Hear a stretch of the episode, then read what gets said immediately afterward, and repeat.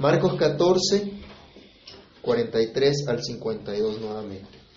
Luego, hablando él aún, vino Judas, que era uno de los doce, y con él mucha gente con espadas y palos de parte de los principales sacerdotes y de los escribas y de los ancianos. Y el que le entregaba les había dado señal diciendo, al que yo besare, ese es, prenderle y llevarle con seguridad.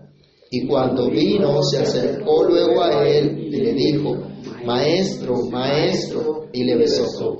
Entonces ellos le echaron mano y le prendieron.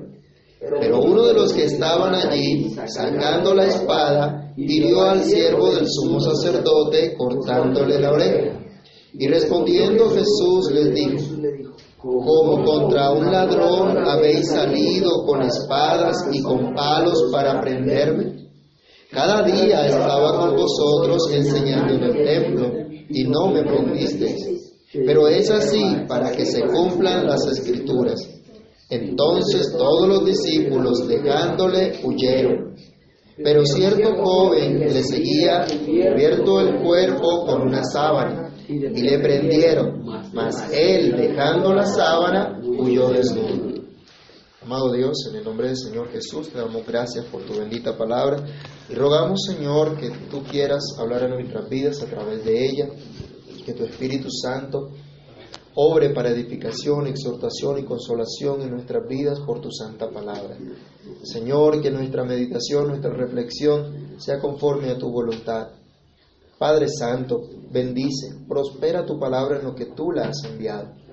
Y que no salgamos de aquí, Señor, como entramos, sino que seamos renovados por tu bendita palabra, fortalecidos en ti, Señor, con nuevo ánimo, nuevo aliento para la gloria de tu santo nombre. Que tú, Señor, hagas lo que quieres hacer en nuestras vidas conforme a tu voluntad. En el nombre de Jesús te lo pedimos dándote muchas gracias. Amén. Bien, hermanos, pueden tomar asiento. En la primera parte del pasaje que eh, acabamos de leer, estuvimos nosotros estudiando la consumación de la traición de Judas, uno de los doce que se asoció con pecadores impenitentes y que mostró un falso respeto por el Señor al momento de su entrega. En esta segunda parte, ya a partir del verso 47 hasta el final, nos daremos cuenta, veremos cómo todos finalmente abandonan al Maestro, al Maestro que muchos escucharon y que ocasionalmente asintieron sus enseñanzas. Vamos a seguir entonces con nuestra reflexión acerca del hecho que Judas entrega a su Maestro, tal como titulamos el pasaje la semana pasada. Cuando Judas hace esto, se cumple la profecía que el mismo Señor Jesús había hablado acerca de su abandono y comienzan a cumplirse también cada una de las profecías, de los anuncios que acerca de sus sufrimientos por el pueblo de Dios había dado ya el Señor.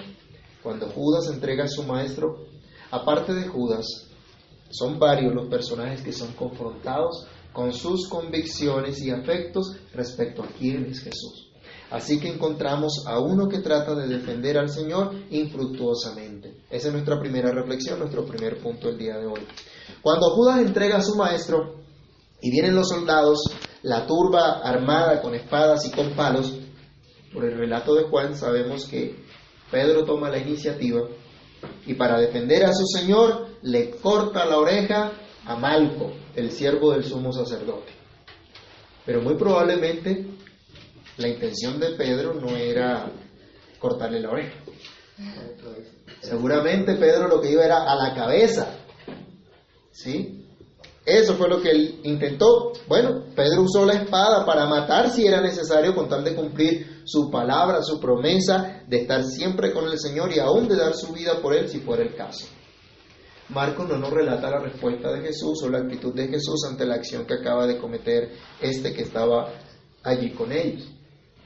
Por los otros pasajes sabemos que el, que el Señor le respondió y, y, reconvino a Pedro. Pero los oyentes de Marcos, aunque no supieran el, el, el, resto del relato evangélico por los otros autores del Evangelio, podían pensar, si ya se nos ha narrado en los versículos anteriores que vino una turba, que vino una cantidad de gente armada, que habían soldados y que había gente del templo, los guardas del templo, venían con espadas, venían con palos, ¿De qué servía que uno solo, con un pedacito de espada, porque es que esta espada no nos imaginemos como esas espadas grandísimas, ¿sí? como veíamos en la época de los caballeros que peleaban con, con espada. No, parece que la espada que tenía Pedro era como una machetica.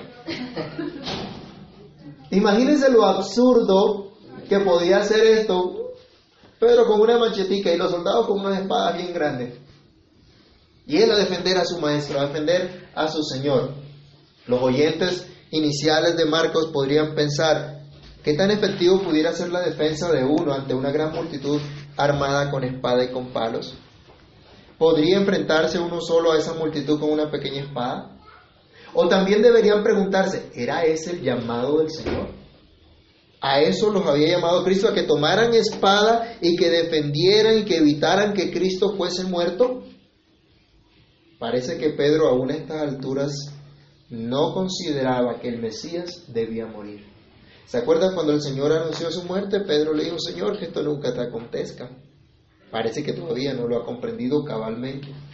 Parece que todavía no ha comprendido que ese Mesías es enviado por Dios, que va a establecer su reino. Él no ha entendido que su reino es distinto a los demás reinos de la tierra. Parece que es atinado un comentario de, de un autor que nos señala que siempre es mucho más fácil trabajar o hacer cosas por Cristo que estar dispuesto a morir por Cristo. Y pensemos si no es una realidad hoy en nosotros también. Ya el Señor había anunciado que sería traicionado, que sería entregado, y esa hora había llegado. Pero al lado de él había uno que no comprendió, sino que trató de defender al Señor infructuosamente. Muchos de nosotros también solemos estar dispuestos muchas veces a hacer muchas cosas por el Señor. Estamos dispuestos a esforzarnos por servirle, yendo, viniendo de un lado al otro, recorriendo grandes distancias, enseñando o testificando, visitando, ayudando a otros, asistiendo a conferencias y estudios, dando dinero para apoyar la obra misionera. Y está bien hacerlo. Pero fallamos cuando se trata de tomar nuestra propia cruz y seguir a Cristo.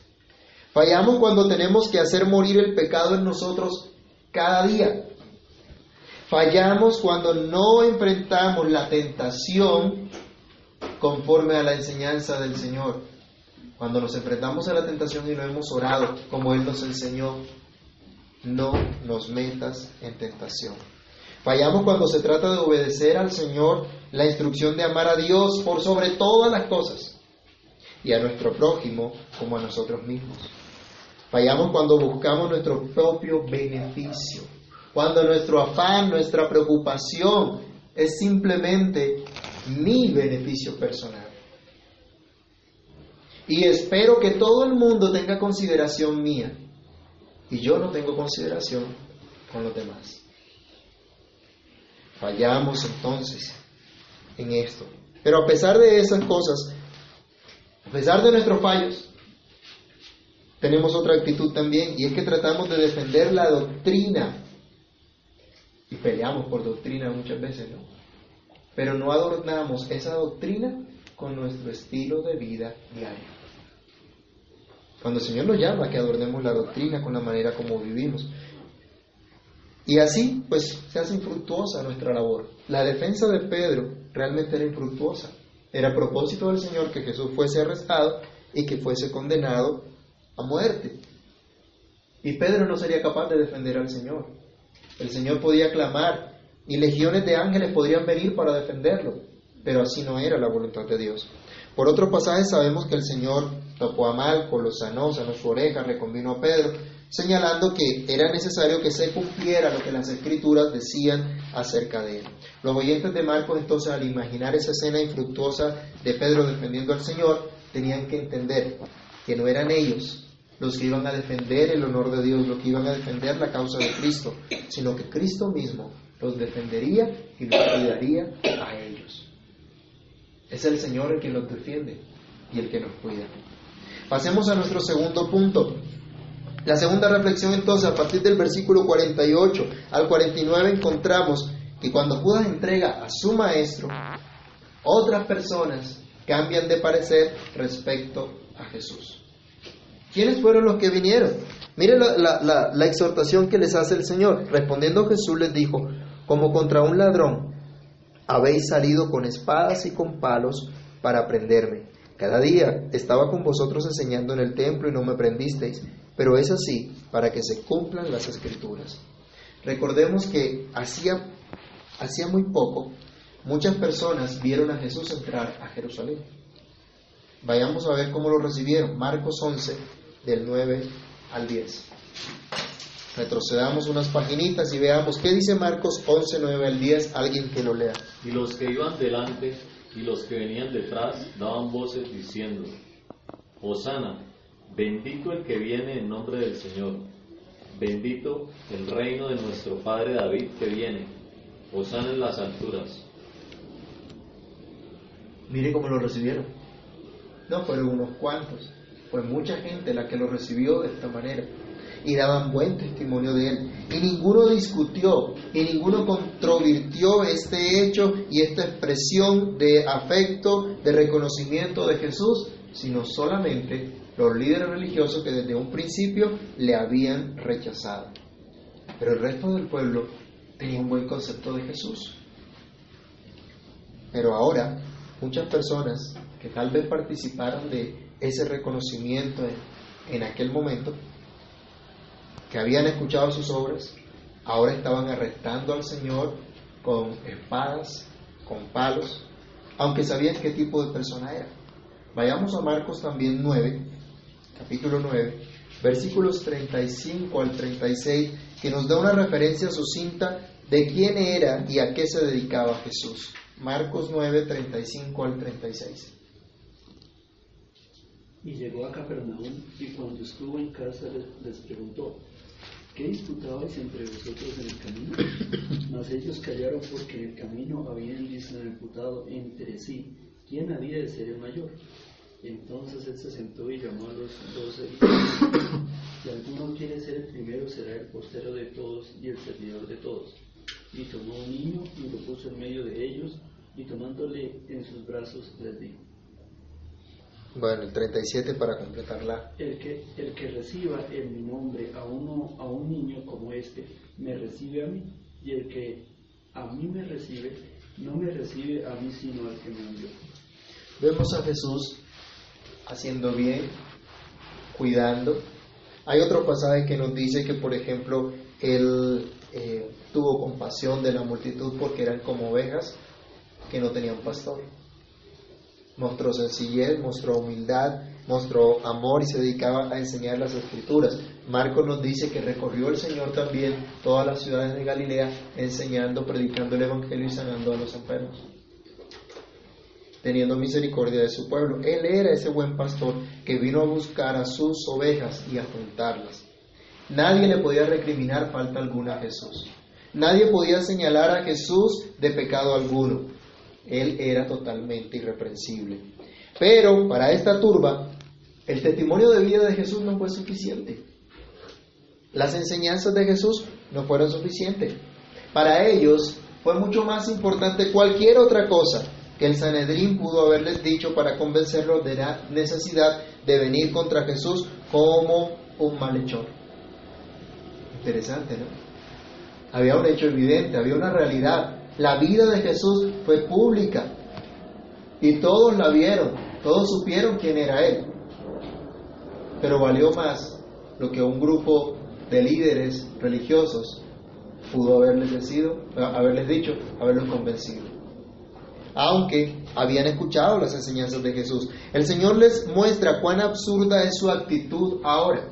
Les muestra que ellos lo habían escuchado en el templo habían escuchado lo que él había dicho, habían escuchado sus enseñanzas, aún escucharon cómo el Señor cerró la boca a sus contradictores, hablando con tal sabiduría que nadie podía resistir. Vayamos a Marcos 12, 43. Después que muchos le hacen preguntas capciosas al Señor tratando de hacerlo caer en alguna contradicción o en alguna herejía, todos simplemente tienen que quedarse callados ante su sabiduría.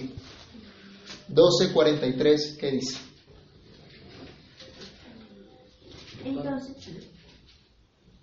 entonces manda a sus discípulos y les dijo, de cierto os digo que esta viuda pobre echó más que todos los que han echado en el arca. 12.43. Sí. Mm, no es el 12.43. Acá me equivoqué en la en la cita. No es el 12.43 en realidad.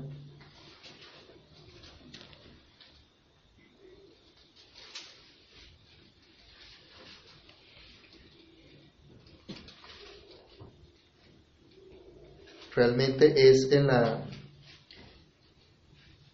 Después que muchos le preguntan al, Señor varias cosas, Él les contesta, les hace una pregunta, versículo 35 de Marcos 12, 35 al, al 37. Sobre todo en el versículo 37, bueno, le dice de quién es el, el Cristo. Dice, David mismo le llama Señor como pues es su hijo. Y gran multitud del pueblo le oía de buena gana. Nadie decía lo que dice Cristo está equivocado. Lo que dice el Señor es incorrecto. Nadie se atrevió a decirle ninguna de estas cosas. Todos se quedaron callados. Nadie pudo encontrar herejía o blasfemia en alguna de las enseñanzas de Jesús. Estando él en el templo, nadie fue capaz de arrestarlo, porque nunca hizo nada en contra de la ley de Dios. Pero esto ahora había quedado en un segundo plano. Algo más llenó sus mentes, algo más llenó sus corazones fuera de la palabra de Dios. Y yo les pregunto, mis hermanos, ¿qué es lo más importante para ustedes? ¿De qué está llena su mente? ¿Hay en su vida siempre cabida para las enseñanzas de la palabra de Dios o consideran tal vez que hay cosas mejores? Tal vez esta gente no fue la única que cambió de parecer. Muchos han dejado a un lado las enseñanzas de Cristo a pesar de haberlo escuchado, a pesar de saber quién es Jesús, han dejado a un lado sus enseñanzas y con su vida testifican que realmente no han conocido a Jesús. Tal como esa turba que vino a arrestar al Señor, quienes estuvieron algún tiempo tal vez escuchando a Jesús o tuvieron un buen concepto de Él por algún tiempo, pero ahora son convencidos que Jesús es un revoltoso o un ladrón. Y por lo tanto había que venir y sorprenderlo y apresarlo. Vinieron de noche y vinieron con espadas y con palos al Señor para custodiarle con toda seguridad, pues estaban convencidos ahora que Jesús era muy peligroso. Qué trabajo tan perverso hicieron los líderes religiosos. Qué trabajo tan tremendo hizo el Sanedrín para cambiar el concepto que esta multitud tenía de Cristo. Y no sé si ustedes puede trasladar de pronto esa realidad o ese hecho o ese punto a lo que hoy ocurre también, donde hay algunas personas que deben enseñar al pueblo de Dios la verdad de Dios, que se dicen ser siervos, ministros del Señor, y están llevando a multitudes por un camino equivocado. Y les están enseñando un falso concepto de Cristo. Y en lugar de edificar a la gente para que crezca, para que conozca a Cristo, los están alejando cada vez más de Él. Y son expertos en cambiarle la forma de pensar a la gente. Son expertos en manipular masas. Pero por otro lado, también es triste ver esas masas que no tienen criterio propio para decir, es que hay un testimonio real de Cristo, es que hay un testimonio real de su palabra y a eso debemos acudir y no a lo que simplemente otras personas nos dicen. Hay gente perezosa que no quiere usar las facultades que Dios le ha dado para pensar, para reflexionar, para considerar lo que realmente Dios dice en su palabra. Muchos corren de un lado para el otro buscando quien valide su razonamiento, sus conductas, sus caprichos, sus deseos mundanos, pero no buscan realmente que Dios les hable por su palabra. No se preocupan por su bienestar por su bienestar espiritual ni el de su familia y simplemente buscan entretención en cosas que son vanas. Otros simplemente se alejan de Cristo. Hay cosas más importantes para ellos. Es más importante la influencia del mundo que los lleva lejos de Cristo y aún para ir en contra de Cristo. ¿Qué piensas tú de Cristo? ¿Cuál es tu concepto acerca de Jesús? ¿Crees que realmente Él es el enviado por Dios para salvar a su pueblo y que solo en Él hay palabras de vida eterna? Nos dice nuestro texto de Marcos 14, después que el Señor les contesta, verso 50, entonces todos los discípulos dejándole huyeron. Nuestra tercera reflexión nos dice que cuando Judas entrega a su maestro, todos abandonan a Jesús. El Señor con su actitud demuestra su compromiso con el Padre de hacer la voluntad divina sin vacilaciones. Él dijo, es necesario que esto se acontezca de esta manera para que se cumplan las escrituras. Por doloroso, por triste que fuera, Él está dispuesto a cumplir las escrituras. ¿Alguna vez se ha sentido engañado? ¿Alguna vez se ha sentido traicionado? ¿Alguna vez se ha sentido defraudado? Bueno, eso no es fácil. Eso no nos llena de gozo, de mucha alegría. Bueno, a pesar de todo eso que tenía que sufrir el Señor, Él decía, no importa, lo importante es hacer la voluntad de Dios. ¿Cuántas veces le ponemos nosotros pero a la voluntad de Dios? Sabemos lo que la Biblia dice, sabemos lo que Dios dice, pero le ponemos peros. ¿Cuántas veces con los niños tenemos que luchar muchas veces diciéndoles, hay que hacer esto y empiezan los peros? Lo mandamos a hacer algo y empiezan los cuestionamientos. Y aún nosotros, ante la palabra de Dios, somos así. Pero Cristo estuvo dispuesto a hacer la voluntad de Dios. Aunque la actitud de los líderes religiosos y de la multitud era totalmente absurda, aunque su arresto era totalmente injusto y malvado, eso sucedió así para que se cumpliesen las escrituras, tal como él lo sabía y lo había anunciado. Veamos, por ejemplo, Marcos 8, 31 y Marcos 14, 27. 8, 31. Y comenzó a enseñarles que le era necesario al Hijo del Hombre padecer mucho y ser desechado por los ancianos y por los principales sacerdotes y por los escribas y ser muerto y resucitar después de tres días. ¿Sabía Cristo cuál era la voluntad de Dios? ¿Sabía Cristo que debía ser entregado? Sí y lo enseñó, lo dijo. 14.27, que ya hemos estudiado también.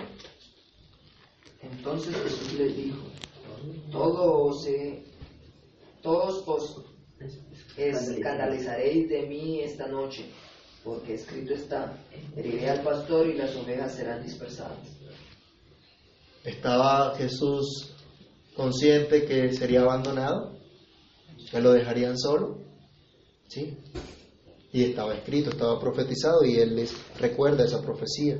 Y vayamos a Isaías, capítulo 53, el verso 7, que es muy diciente también respecto a los sufrimientos de Cristo. ¿Qué dice Isaías 53, 7? Angustiado él y afligido, no su como cordero fue llevado al matadero, y como oveja delante de sus trasquiladores, enmudeció y no vio su los oyentes originales de Marcos, en la escena que les está presentando, que les está relatando, no ven a Jesús defendiéndose. No ven a Jesús resistiéndose al arresto, diciendo, no me arresten, no me lleven, no hagan esto conmigo, es injusto. Él está cumpliendo lo que dicen las escrituras. Jesús sufrió solo, todos lo abandonaron, empezando por Judas, como hemos mencionado, uno de los doce que le traicionó, aunque hasta el último momento en la actitud de Cristo pudo ver un llamado al arrepentimiento, pero su corazón había sido endurecido. Judas, uno que caminó con Jesús, ya le había dejado en su corazón tiempo atrás, aunque hubiese participado aún de la cena de la Pascua, pero era solo cuestión de tiempo que se manifestara públicamente su apostasía. Hay algunos aún dentro de la iglesia visible, que hace mucho tiempo han dejado a Cristo, aunque pertenezcan a una iglesia local, aunque hayan hecho una profesión de fe, vayan a los servicios religiosos, sirvan o enseñen en la iglesia. Solo es cuestión de tiempo para que públicamente se manifieste su apostasía. Pero aún hoy el Señor proclama su palabra, arrepentimiento y fe en su nombre. Así que si nos hemos alejado del Señor, hoy es tiempo de volvernos a Él en arrepentimiento y fe. Pero no solo Judas abandonó al Señor, lo hicieron también los discípulos. ¿Qué nos dice el versículo 50? Leámoslo otra vez, de Marcos 14. Entonces, todos los discípulos, ¿qué pasó? Dejándole, huyeron. ¿Cuántos dejaron a Jesús? ¿Uno, tres, ocho, once? Todos. No solo los ocho que estaban un poco más lejos ahí en el Getsemaní cuando él estaba orando, sino los tres que estuvieron más cerca de él y a los que llamó para que velaran con él, sino también aquel que había dicho, yo te seguiré y si tengo que dar mi vida por ti, la voy a dar. Pedro también lo abandonó. Pedro también salió huyendo. Sabemos por los otros pasajes paralelos que el Señor demuestra su poder cuando viene la turba, cuando le preguntan, bueno, ¿quién es Jesús Nazareno? Él dice, yo soy, y la gente cae en tierra y él le eh, pide que sus discípulos eh, sean dejados libres, que no los apresen a ellos, que ellos se puedan, se puedan ir. Pero Marcos nos está enfatizando acá el hecho que Jesús sufre solo, que todos los discípulos lo dejan, huyen. Los discípulos sabían que Jesús era el enviado por Dios. Los discípulos sabían perfectamente que no había otro que pudiera salvarlos, que no había otro en quien había perdón de pecados, que no tenían que esperar a ningún otro, que ese era el Mesías enviado por Dios. Pero ante el peligro de muerte para ellos, salen huyendo y dejan solo a su Señor. Vamos a Marcos, aquí 14 del 26 al 31, recordando lo que ocurrió hacía unos, unos pocos instantes. Marcos 14, 26 al 31, recordemos. Cuando hubieron cantado el himno, salieron al monte de los olivos. Entonces Jesús les dijo, todos os escandalizaréis de mí esta noche, porque escrito está, heriré al pastor y las ovejas serán dispersadas. Pero después que haya resucitado, iré delante de vosotros a Galilea. Entonces Pedro le dijo, aunque todos se escandalicen, yo no. Y le dijo Jesús, de cierto te digo que tú hoy, en esta noche, antes que el gallo haya cantado dos veces, me negarás tres veces. Mas él, con mayor insistencia, decía, si me fuere necesario morir contigo, no te negaré. También todos decían, todos insistieron con Pedro, jamás me voy a ofender de ti, jamás te voy a dejar, jamás me voy a escandalizar de ti. Pero ahora absolutamente todos lo están dejando. Estos eran verdaderos discípulos, eran verdaderos apóstoles, eran verdaderos siervos de Dios, pero dejaron a Jesús, huyeron. Hermanos, no podemos confiar en nuestras mejores intenciones, en nuestras mejores disposiciones de firmeza. Aún los verdaderos discípulos del Señor, cuando confían en sí mismos en lugar de confiar en Jesús, terminan dejándolo. Seguramente el dolor y la tristeza llegó al alma de, estas, de estos hermanos, de estos creyentes, por haber dejado a su Señor, pero habían recibido también una promesa del Señor. Cuando el Señor dice que se van a escandalizar de Él, también les promete que cuando Él resucite iría delante de ellos a Galilea, que se reuniría nuevamente, que serían restaurados. Tal vez hemos pasado por momentos de gran turbación en los que aún hemos caído en la tentación y hemos huido de nuestro Señor al considerar el peligro que nos representa al seguirlo. Pero sea hoy una oportunidad para recordar la gracia de Dios. Que por esa gracia de Dios podemos ser restaurados, volver a ese camino de fidelidad, de amor por su nombre, confiados no en nosotros, sino en Cristo. No en nuestra poder o capacidad, sino en la sola gracia de Dios. Todos dejaron a Jesús hasta un joven desconocido. Dice el versículo 51, pero cierto joven le seguía cubierto el cuerpo con una sábana y le prendieron, mas él, dejando la sábana, huyó desnudo. ¿Cómo les parece ese cuadro? Interesante lo que nos pinta Marcos. Para muchos esto es irrelevante, para Marcos no. Y esto es tal vez una, un indicio de que es una, una eh, referencia velada hacia sí mismo. Que Marcos está diciendo, yo estuve ahí también y yo también lo dejé.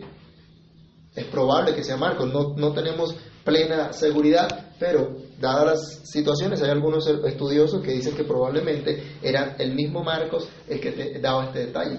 Si no, entonces ¿para qué iba a colocar este, este dato? Bueno, es posible que este personaje que dejó al Señor, que salió, que huyó, fue despertado cuando llegó la turba al aposento alto donde estaban reunidos Jesús con sus discípulos. ¿Se acuerdan que de ahí fue que salió Judas? Seguramente llegaron primero ahí, luego salieron a buscar al Señor en el monte por donde sabían que Él estaba. Despiertan a este muchacho que seguramente estaba dormido, no con pijama, y se pone una sábana y sale a ver qué pasa. Y sigue detrás. Y cuando lo agarran, se asusta y qué, vergüenza ni qué nada, vamos corriendo y se le soltó ahí de la sábana y es algo jocoso y se quedó desnudo. Pero el énfasis acá está en que nadie acompañó realmente a Jesús y todos lo dejaron solo. Hasta este joven desconocido. Todos los discípulos lo dejaron y huyeron. Todos dejaron a Jesús solo en su última prueba.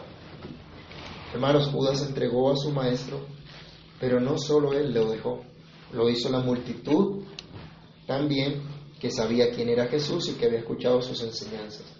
Lo hicieron los demás discípulos, los más cercanos y hasta un joven desconocido en ese momento. Todos dejaron solo a Jesús. Se cumplió lo que el mismo Dios había dicho al respecto, lo que las escrituras decían respecto a Cristo. Cristo estuvo siempre dispuesto a someterse a las escrituras, pues allí se revelaba y decretaba la voluntad del Padre y Él sufrió completamente solo, para que tú y yo sepamos que no estamos solos que ahora Él está con nosotros, para que sepamos entonces que podemos seguirle, servirle, porque Él ha pagado por todos nuestros pecados y nos ha dado vida eterna. Aunque nos dejen las demás personas que hemos considerado que nos estiman o que nos pueden ayudar, Jesús jamás nos dejará, jamás nos defraudará. Su sacrificio fue perfecto, fue completo, no le hace falta absolutamente nada y podemos descansar completamente en ese sacrificio que nos ha dado perdón y salvación. Jesús fue traicionado, fue entregado, pero se sometió a esto para hacer la voluntad de Dios, para salvar a su pueblo. ¿Haces parte tú de ese pueblo? ¿Estás confiando en la gracia de Dios para seguir fielmente al Señor? ¿Necesitas que tu fe sea restaurada o fortalecida, tu disposición para seguir al Señor? No te detengas. Ven a Cristo hoy sin temor. Amado Dios y Padre Celestial, te damos gracias, Señor, por tu bondad infinita, por tu grande misericordia. Muchas gracias. Gracias porque tú has sufrido, has llevado, Señor, el oprobio, la soledad, has llevado todos nuestros pecados en la cruz. Señor, solo tú te has mantenido fiel a tu verdad, a tu palabra. Sin vacilación has cumplido la voluntad del Padre. Señor Jesús, gracias, muchas gracias, porque por tu obra perfecta hoy sabemos que somos perdonados, que somos limpiados y que somos restaurados. Oh Señor, ayúdanos Ayúdanos a confiar solo en ti, a colocar toda nuestra esperanza, Señor, solo en ti, a saber que solo tú nos puedes ayudar, Señor, a no colocar nuestra mirada, Dios, en el hombre que falla, a no colocar, Señor, nuestra confianza en el brazo de carne, sino en el brazo tuyo, en tu mano poderosa y fuerte para salvarnos. Señor, Ayúdanos para no alardear de nuestra fe ni de nuestra firmeza, sino a confiar en tu gracia, en tu favor, en tu misericordia, para servirte y seguirte con todo nuestro corazón. Señor, llena de tu amor nuestras vidas, nuestros corazones, de agradecimiento, Dios, para que te sigamos con fidelidad.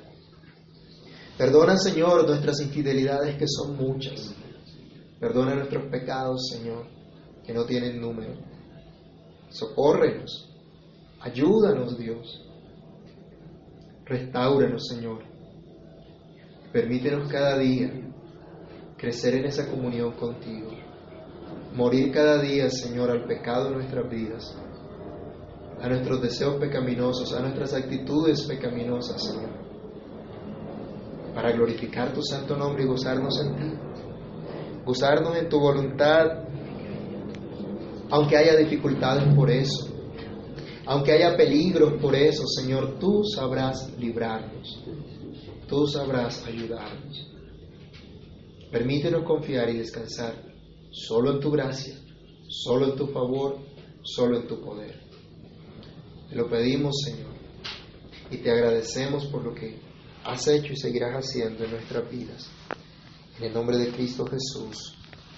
Amén y amén.